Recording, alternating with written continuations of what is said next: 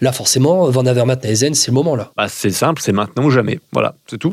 Oliver Neisen et Greg Van Avermaet ont beaucoup de choses à se faire pardonner. Moi, je rappelle aussi qu'Oliver Neisen, à l'époque aussi, était très demandé. Il est resté à H2R pour un gros salaire également. Voilà, bah maintenant il faut aussi euh, montrer que quand on est dans un groupe, pourquoi on gagne autant, pourquoi on est leader aussi, parce qu'on leur a donné les clés du camion. Et pour l'instant, le camion, bah, il a du mal à démarrer. euh, donc euh, il va falloir euh, montrer quelque chose. Patrice Il va être proclamé, il va être acclamé. Julien Alaphilippe Champion. Champion champion du monde. Attaque de Marlou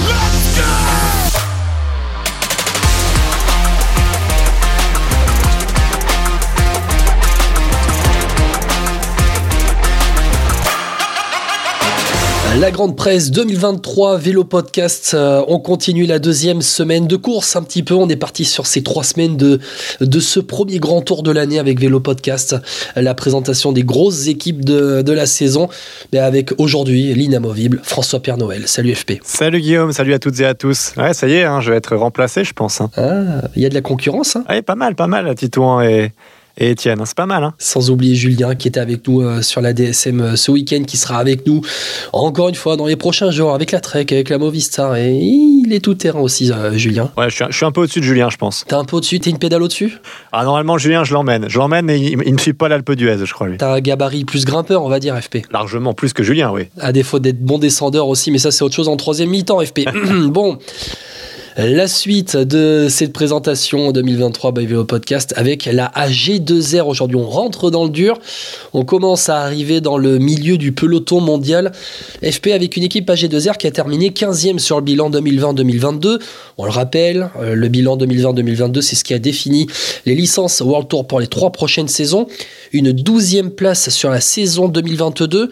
Avant de te donner la parole, FP, j'énumère un petit peu euh, les victoires, avec des victoires qui ont compté quand même. hein. Benoît Cosnefroy qui remporte euh, le Grand Prix euh, de Québec, Bob Jungels qui remporte une étape sur le Tour de France, euh, Ben O'Connor qui va claquer l'étape de montagne de la Molina sur le Tour de Catalogne. Et ça, c'est pour les trois victoires en World Tour. Et puis, bah, je te, je te mets, t'en mets une petite de côté. Marc Sarro qui remporte trois, étapes au sprint sur le Tour du Poitou-Charentes. Ça, c'est pour moi, c'est perso. Ouais, ça compte pas normalement. Hein. Oh, quand même, quand même, le Tour Poitou-Charentes, magnifique. Ça fait quand même des points que tu marques dans la saison. Juste, vite fait, 11 victoires pour euh, euh, la G2R en en 2022. On se dit quoi? Euh, C'est 11 victoires, mais étant donné que tu as des victoires en World Tour, ça compte ou alors c'est pas assez? C'est clairement pas assez. Je pense que les supporters de la G2R euh, ne sont pas satisfaits et je pense, moi, moi, moi non plus en fait, parce que quand tu vois l'équipe, normalement, il y a largement de quoi faire mieux. Après, oui, pépin physique, oui, abandon, oui, malchance. Euh, ça commence à faire beaucoup. Ça, j'ai l'impression que sur H2R, on se répète un peu. Euh, l'année dernière, on avait déjà Ben O'Connor qui avait un peu caché euh, des Flandriennes catastrophiques. Là, cette année, il n'y a plus grand chose pour cacher ça. On rappelle quand même qu'il a, donc ça fait deux ans maintenant que Greg Van Avermaet est arrivé. Euh, pas de résultats significatifs, en tout cas au point où on se dit bon recrutement. Euh, Oliver Neisen porté disparu. Voilà, cette année, euh, Bob, euh, Bob- Ben O'Connor, pardon, euh, qui est pas terrible sur le Tour de France après une chute. On a Bob Jungels qui remporte une étape, qui sauve le Tour de France à G2R. Non, non, moi je suis clairement pas satisfait et j'espère que eux non plus. Et vu le recrutement qui a été fait, je suis un peu inquiet pour l'année prochaine. Donc on va voir comment ça va se passer. Toi, Guillaume, t'en penses quoi de cette année euh, 2022 Ben, je pense que c'est une équipe en fait qui a sa place, c'est-à-dire que c'est pas une équipe qui va claquer des grosses victoires dans la saison, qui peut compter sur euh, un top euh, puncher mondial comme euh, comme Benoît Cosnefroy, qui encore, quand je dis top puncher mondial, c'est pas quelqu'un qui est désigné dans les favoris pour aller remporter, je sais pas, Liège-Bastogne-Liège par exemple, mais sur un Grand Prix de Québec, il est clairement il est clairement à sa place. T'as pas des top coureurs mondiaux, hein, Ben O'Connor, Ben O'Connor, on va énumérer après les gros points qui ont été marqués pendant la saison. Bon, ben, Ben O'Connor, euh, il fait top 10 sur les épreuves par étapes pour le tour, mais c'est là où je l'attends. J'attends pas forcément plus haut. euh, Je crois il avait terminé quatrième du Tour de France, c'est ça, euh, 2000, euh, 2021, quatrième du Tour de France 2021. Ben O'Connor, je l'attends. C'était déjà une énorme surprise. Donc pour moi, la G2R, finalement, ok, la campagne de Flandrienne, pour moi, c'est ça qui lui a fait défaut, mais sinon, pour moi, elle est à sa place. Non, il manque pour moi aussi une grosse victoire sur les Ardennaises avec Cosnefroy, ou alors, ouais, il me manque quelque chose. J'ai l'impression que même les jeunes s'aperçoivent pas. Un Paul Lapera, tu vois, qui, qui arrivait avec une grosse côte de sympathie euh, l'année passée, bah pareil, on ne le voit pas trop. Stan De Wolf qui monte des choses par-ci par-là sur Paris Tour, etc. Euh, il y a un plafond de verre. Ah, j'ai l'impression que ils n'arrivent pas à sortir de ce côté. Euh, alors, je sais pas, ça ronronne. T'as l'impression que c'était une équipe qui ronronne. Quand tu la vois courir, t'as l'impression qu'elle n'a pas vraiment envie de gagner. Moi, quand tu me cites les équipes françaises, je mets pas H2R parmi les équipes qui sont le mieux, euh, alors je pas dire dirigées, mais euh, les mieux construites et sportivement qui me fait plaisir depuis quelques années, quoi. Mais en tout cas, voilà, moi je suis vraiment exigeant avec H2R parce qu'on parle d'une équipe à un budget, je crois c'est du 15 ou 20 millions, hein, mais même je crois que c'est du 20 millions euh, d'euros chaque année. Donc H2R Citroën, excusez-moi, euh, on est exigeant parce que vous avez les moyens aussi. Hein. Une équipe très structurée, hein, G2R, avec euh, le centre de formation, Chambéry, les U19, les U23.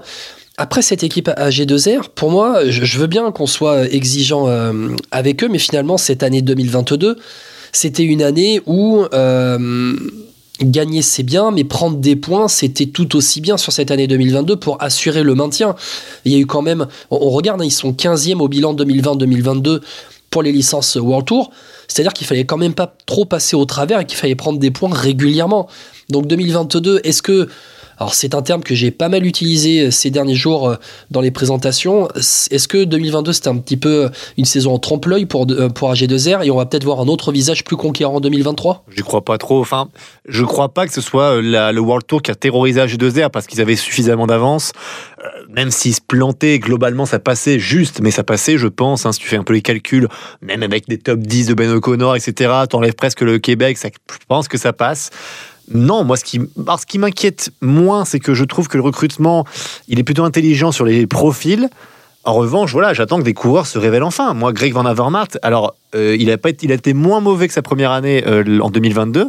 Mais attention, moi, Greg Van Avermaet, je veux qu'il manque là qu'une cette année. Il doit ça à G2R. Ils ont investi énormément d'argent sur ce coureur.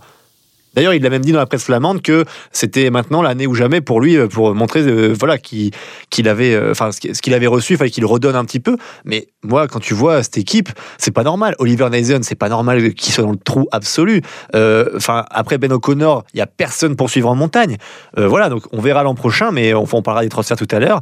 Mais voilà, en plus, ils ont perdu des coureurs qui étaient revanchards et qui avaient fait une belle année, comme Bob Jungels, Clément Champoussin, pas mal aussi. vraiment, je suis curieux de voir ce qui va se passer cette année. Quoi. Alors, va parler des coureurs qui ont marqué des gros points. T'en parler des top 10 de Ben O'Connor. On va quand même les énumérer parce que ça, ben même si t'as pas de victoire, ce sont quand même des résultats qui comptent. Euh, Cosnefroy qui remporte le Québec, mais qui fait deuxième à l'Amstel. Alors quand tu vois à quoi ça se joue à l'Amstel, sa deuxième place, elle était peut-être là la grosse victoire de la saison pour euh, Benoît Cosnefroy aussi. Euh, ben O'Connor est fait huitième de la Volta. Troisième du Dauphiné, cinquième du Romandie, sixième en Catalogne, en calaquant en plus l'étape de la Molina. T'as Jungels qui fait sixième au Tour de Suisse. Neisen et Van Avermaet qui se sont marchés dessus, rappelle-toi, l'Omlop, euh, qui font quatrième et troisième euh, et qui n'arrivent pas euh, à s'entendre en tout cas pour, pour la victoire. Finalement, encore une fois, on en revient là-dessus. C'est la paire Naesen-Van Avermaet avec De Wulf en, soutien sur la campagne de Flandrienne. C'est eux qui ont fait clairement défaut. Ah oui, non, je suis totalement d'accord. À tel point, t'imagines un peu comme quoi les victoires marquent. J'en avais oublié que Cosnefroy avait fait deuxième euh, sur l'Amstel. Mais maintenant, je me souviens bien de la course. Mais encore une fois, tu vois, c'est aussi ça. C'est que je pense que c'est un état d'esprit. Euh, on en parlera euh, cette semaine d'ailleurs de Cofidis. Je pense que c'est tout l'inverse chez Cofidis. Je pense qu'en termes de talent, il y en a moins chez Cofidis. En revanche, en termes de stratégie de course, de rage, de Niac, il y en a beaucoup plus chez Cofidis. Tu vois ce que je veux dire ou pas? Je pense qu'il y a quand même il y a une différence dans l'équipe, d'état d'esprit, une différence quand les jeunes arrivent, une différence. Enfin, je sais pas. J'ai l'impression que H2R c'est un peu perdu au fur et à mesure des années. Mais après, c'est pas interdit que ça revienne. Hein, attention. Mais il manque quand même ces coureurs pétillants, ces coureurs qui emmènent les autres en fin de compte. Tu parles de confort.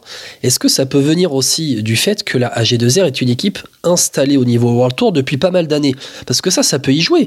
Quand tu joues pas ta survie en permanence comme l'a fait Cofidis finalement sur la saison 2022 ou les dernières saisons, parce que la Cofidis euh, qui se maintient en World Tour, ben la Cofidis, ça se enfin, c'est pas une équipe qui est vouée quand même à faire euh, euh, top 10 de toutes les épreuves World Tour. Eux, ils se battent pour aller chercher les points. Ils doivent avoir un, vis- un visage conquérant pour, euh, conquérant pour aller gratter des points partout. Ah, on est totalement d'accord. D'autant plus, d'autant plus qu'il y a beaucoup moins de budget. J'y reviens là-dessus, mais attendez, on est quand même sur un budget énorme chez AG2R qui doit faire partie, pour moi, par rapport à son budget dans le top 8 mondial.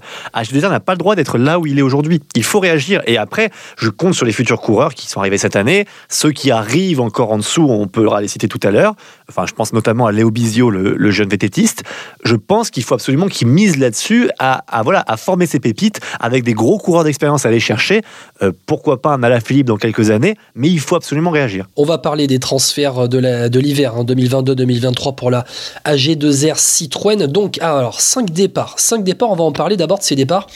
Moi, il y en a surtout trois hein, que j'ai retenus. Bob Jungels, il se refait une santé sur le Tour de France. Allez hop, direction la Bora. Il s'est réveillé au bon moment pour aller chercher un contrat pour euh, les prochaines saisons à la Bora Hansgrohe. Lilian Calmejane, il est quand même passé au travers hein, de sa période euh, à la AG2R. Il part à l'Intermarché Wanty, euh, alors Circus Wanty, je crois que ça va s'appeler comme ça en euh, 2023. Euh, Calmejane qui est passé au travers, mais peut-être que le profil de course ou en tout cas l'identité de course de de l'Intermarché pourrait peut-être plus euh, euh, euh, convenir. Et puis, eh ben, le départ, moi, c'est c'est plus le départ qui pas qui me choque, mais qui m'énerve un petit peu. euh, c'est Clément Champoussin qui part à l'Arkea Samsic. Clément Champoussin qui avait claqué une, alors une victoire sur sur la Vuelta, c'est un peu son son c'est un peu sa grosse victoire, la, grosse empreinte du début de sa carrière à Clément Champoussin. Au final, pourquoi t'arrives pas à le retenir lui? Excellente question. Après, je pense qu'il fait bon choix en partant. Parce que Arkea, euh, aussi, ce qu'il propose, c'est cohérent. On en parlera évidemment euh, Demain. demain. dans le podcast Arkea. Mais euh, pourquoi il part? Après, je pense qu'on on- on est lié à ce qu'on disait tout à l'heure, en fait. Clément Champoussin part aussi parce que peut-être dans ce qu'on lui avait promis, on lui a- on n'a pas tenu les promesses. Tu vois ce que je veux dire? Peut-être qu'il aurait dû être leader sur certaines courses. euh, peut-être que eux, H2R, n'étaient pas forcément satisfaits de certaines performances qu'il a eues aussi, hein, parce qu'il ne faut pas mettre toute la faute sur l'équipe également. Euh, je pense qu'il y a un peu de tout, mais que Champoussin symbolise bien le- les problèmes d'AG2R depuis quelques années avec la formation et les jeunes talents, parce que Champoussin, euh, tu te rappelles, on en parlait à ce fameux Trofeo di Laigueglia, non, je sais pas comment, c'est comme ça qu'on dit, je crois. Oui. Euh, en tout cas, voilà, c'est Champoussin, il est très très prometteur sur les courses puncher, grimpeur. Euh, donc voilà, moi je suis content qu'il aille à Arkea, mais ça symbolise bien le voilà le recrutement à G2R depuis quelques années. On va parler des arrivées euh, pour la G2R cette saison. Alors, quatre arrivées, ça tombe bien. On va prendre le temps d'en parler un petit peu avec euh, ben, un jeune, un jeune qui avait été formé euh, dans le centre de formation de chez AG2R, qui était parti dans l'équipe de Cancellara à la Tudor en 2022. C'est Alex Baudin.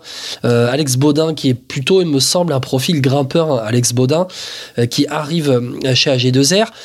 Quelqu'un qui s'était euh, mis en valeur alors qu'il était stagiaire, euh, c'était euh, l'été dernier, une victoire d'étape au Tour de Burgos devant Pavel Sivakov. Il était échappé, il, a- il avait réglé Sivakov au sprint. C'est Bastien Tronchon qui a donc signé son premier contrat professionnel.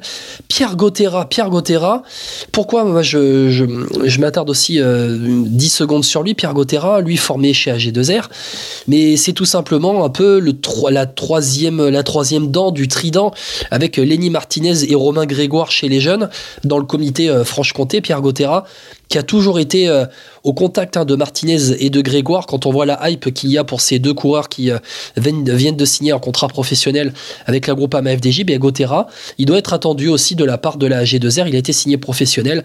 Et puis ben, l'arrivée sur le tard, finalement, celle qui n'était pas réellement attendue, c'est l'arrivée de Franck Bonamour qui donc euh, a retrouvé une équipe après l'arrêt de la BNB Hotel. FP, toi, t'en penses quoi de ces arrivées? Moi, j'en pense que c'est intelligent. Voilà, c'est des recrutements intelligents, jeunes, et il faut bien former, mais il y a du coffre, hein, comme tu disais. Je pense que là, en termes de pédale, on est vraiment très fort. Euh, Alex Baudin, euh, voilà, c'est un parcours atypique, je trouve, et, euh, et c'est plutôt ça qui est intéressant également. Je pense qu'il y a ce côté revanchard pour Alex Baudin qui était parti chez Tudor. Il a été formé chez H2R aussi à l'époque. Bastien Tronchon, lui, c'est un peu la hype parce que c'est la dernière grosse victoire, tu vois, chez les pros alors qu'il était que stagiaire. Pierre Gotera, exactement. Bah ça, le Pierre Gotera, on en parle depuis un moment. Bah, je sais pas si tu connais mieux Pierre Gotera que, que moi, certainement Guillaume, mais Qu'est-ce que qu'est-ce qu'il faut attendre pour ces coureurs? Est-ce qu'on doit les mettre tout de suite en avant ou au contraire faire un peu comme ce que compte faire la FDJ, euh, c'est-à-dire les mettre sur la Vuelta euh, un peu plus tard dans l'année? Ah bah, je pense que pour ces jeunes, il faut être patient, il faut euh, les aligner sur des courses un peu de seconde zone. Alors, je sais pas, je pense aux courses de début de saison, les courses de calendrier français, un peu comme le Tour de Provence qui, qui va arriver. Tu, vas- avoir le, Tour d'un Under là, qui, qui commence cette semaine. On s'échappe, hein, on s'échappe de l'actualité, on n'en parle de l'actualité récente, on fera des podcasts plus tard pour en parler. Euh, mais il faut les mettre sur ces courses-là. Et puis, avant de les inscrire en World Tour de manière plus régulière, faut qu'ils s'affirment un petit peu plus. De toute façon, euh, quand tu es une équipe World Tour, c'est comme ça que les jeunes doivent un peu euh, faire leur apprentissage euh, du cyclisme professionnel. Après, j'ai toujours le pour et le contre. Hein. L'intérieur de ma tête, c'est toujours un peu comme ça, FP. Euh, L'autre versant un peu de, cette réflexion, c'est que ben, tu as d'autres équipes qui finalement n'attendent pas avec les jeunes, qui les mettent tout de suite sur euh, le devant de la scène. Et ben, peut-être aussi à un moment donné, je, crois que Pierre Gautera est attendu sur quelques Flandriennes pendant l'hiver, euh, au printemps en tout cas, au printemps, Pierre Gautera est attendu sur des Flandriennes. Et ben on va voir, on va voir aussi. il va se faire la caisse sur ces courses-là. De toute façon, ils ont rien à perdre. Moi, pour moi, ces mecs-là, ils ont rien à perdre. Donc, autant les tester. Et puis après, ok, oui, sur une Vuelta un peu plus tard, ça sera clairement, euh, c'est clairement le, bon style de course pour qu'ils puissent s'affirmer. Après, en plus, tu parles de rien à perdre. Moi, je tiens à rajouter que Franck Bonamour, là où il est passé, la BNB, hein, on a fait un podcast d'ailleurs sur la, la BNB, hein, l'échec BNB, en tout cas avec Jérôme Pinault. On en a parlé hein, dans un podcast. Vous pouvez d'ailleurs le retrouver sur Spotify, Deezer, Apple Podcast et toutes les bonnes plateformes. Mais le côté revanchard peut aider un Franck Bonamour cette année parce qu'il avait fait une saison 2022 pas terrible. Moi, je pense qu'il y a aussi ce côté-là qui peut être très intéressant. Un profil qu'ils n'ont pas vraiment ou qu'ils ont perdu avec Bob Jungels, c'est-à-dire échapper de loin, qui a la caisse pour tenir. Et je pense que pour cadrer un Gotera, un tronchon, ça peut être une très bonne pioche, non? Oui, et d'ailleurs, ça va faire la transition pour 2023 FP. Finalement, euh, Franck Bonamour, toi, t'en t'en attends quoi? Moi, je, je te le dis, je, je réponds à ta question en même temps. Franck Bonamour, alors, je, je l'attends pas en capitaine de route pour encadrer des petits jeunes. Euh, allez, euh, si tu, si on doit avoir euh, des coureurs pour encadrer des petits jeunes euh, dans l'équipe, tu dois, auras peut-être maintenant un Nance Peters qui va avoir ce, ce rôle-là, un Michel Cher, tu vois, ça va être plus des, des mecs comme ça qui vont cadrer les petits jeunes, un Larry Varbas aussi, par exemple. Non, Franck Bonamour, moi finalement, je, je, en fait, je l'attends au niveau World Tour parce qu'avec la BNB Hotel, ok, on le voyait faire des petits coups par-ci par-là avec sur, sur le Tour de France, mais finalement, il n'a pas eu un vrai calendrier World Tour, Franck Bonamour encore dans sa carrière. Là, je l'attends maintenant et je l'attends finalement. Il va peut-être se révéler, il va peut-être euh, révéler autre chose euh, de, sa palette. Peut-être pas seulement euh, capable de faire des, des échappées. Ouais, et Guillaume, moi, ce que je veux comparer, c'est je compare Franck Bonamour et Quentin Paché aussi. Parce que souviens-toi les podcasts qu'on a fait à l'époque. Quentin Paché, on avait des gros doutes sur sa capacité à s'adapter au World Tour. Au final, euh, on en parlera peut-être plus longuement à la, sur le podcast FDJ, mais Quentin Paché, très bonne pioche à l'époque, et on a vu qu'il avait clairement le niveau World Tour. Est-ce qu'un Franck Bonamour, ça peut pas être ça aussi? Ils ont à peu près le même profil pour moi. Pour moi, ils ont le même profil. Donc je pense que Franck Bonamour a aussi la capacité. Maintenant, la saison n'a pas encore commencé. À voir. En tout cas, moi, ce que je pense aussi, c'est qu'il va falloir montrer aussi un autre visage, peut-être sur ces euh, Flandriennes, tu le disais. Ardennaise, Cosnefroy doit arrêter ce complexe et, réussir à, avoir cette grande victoire, il en est capable. Après, voilà, c'est toujours pareil. On a l'impression que chez AG2R, chaque année, tu en as un qui est plus dans le jus, l'autre qui, un, un- quelqu'un qui est complètement parti au travers l'année d'avant revient.